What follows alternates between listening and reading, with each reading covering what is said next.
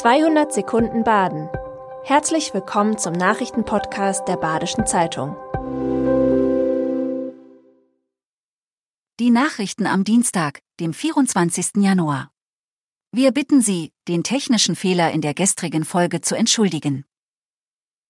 Mehrere Naturschutzverbände kritisieren den geplanten Ausbau der Ski-Infrastruktur am Feldberg scharf. Der Masterplan Feldberg 2030 sei überzogen, Natur und Umwelt seien bedroht. Feldbergs Bürgermeister zeigt sich über den Zeitpunkt und Inhalt der Angriffe erstaunt.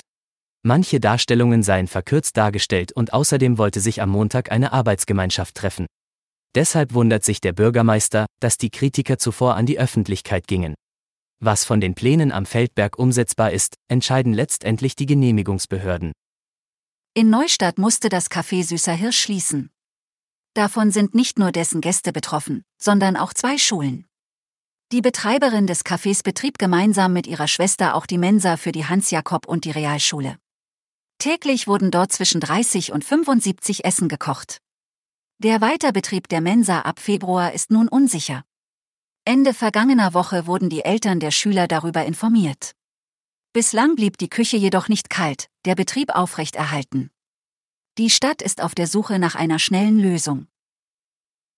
Die Situation in der Landeserstaufnahmestelle in Freiburg gerät immer mehr außer Kontrolle. Neue Massenschlägereien lösten fünf Polizeigroßeinsätze in nur 15 Stunden aus. Mehrere Kontrahenten wurden dabei verletzt und müssen nun in umliegenden Krankenhäusern behandelt werden. Und es gab Angriffe auf Beschäftigte. Hintergrund ist laut Polizei ein Konflikt zwischen Bewohnern aus Nordafrika auf der einen und aus Syrien und Afghanistan auf der anderen Seite. Das Regierungspräsidium will noch diese Woche mit Polizei und Staatsanwaltschaft ein Krisengespräch führen. Ein Freiburger DJ organisiert seit November drogenfreie Feten im Club The Great Reng Teng Teng. Er will seine Gäste durch Musik, nicht durch Alkohol oder Zigaretten in einen Rausch versetzen. Auch gibt er Menschen mit Suchtproblematik die Möglichkeit, in einem Club ohne Versuchungen feiern zu können. Dreimal fanden seine Partys bisher statt, das Interesse muss sich aber noch steigern. Das für kommenden Sonntag geplante Schlittenhunderennen in Totmus wird wegen zu wenig Schnee abgesagt.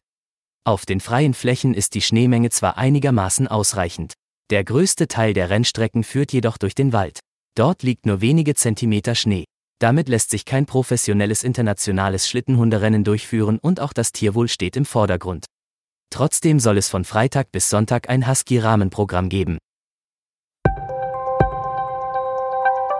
Das war 200 Sekunden Baden. Immer montags bis freitags ab 6.30 Uhr.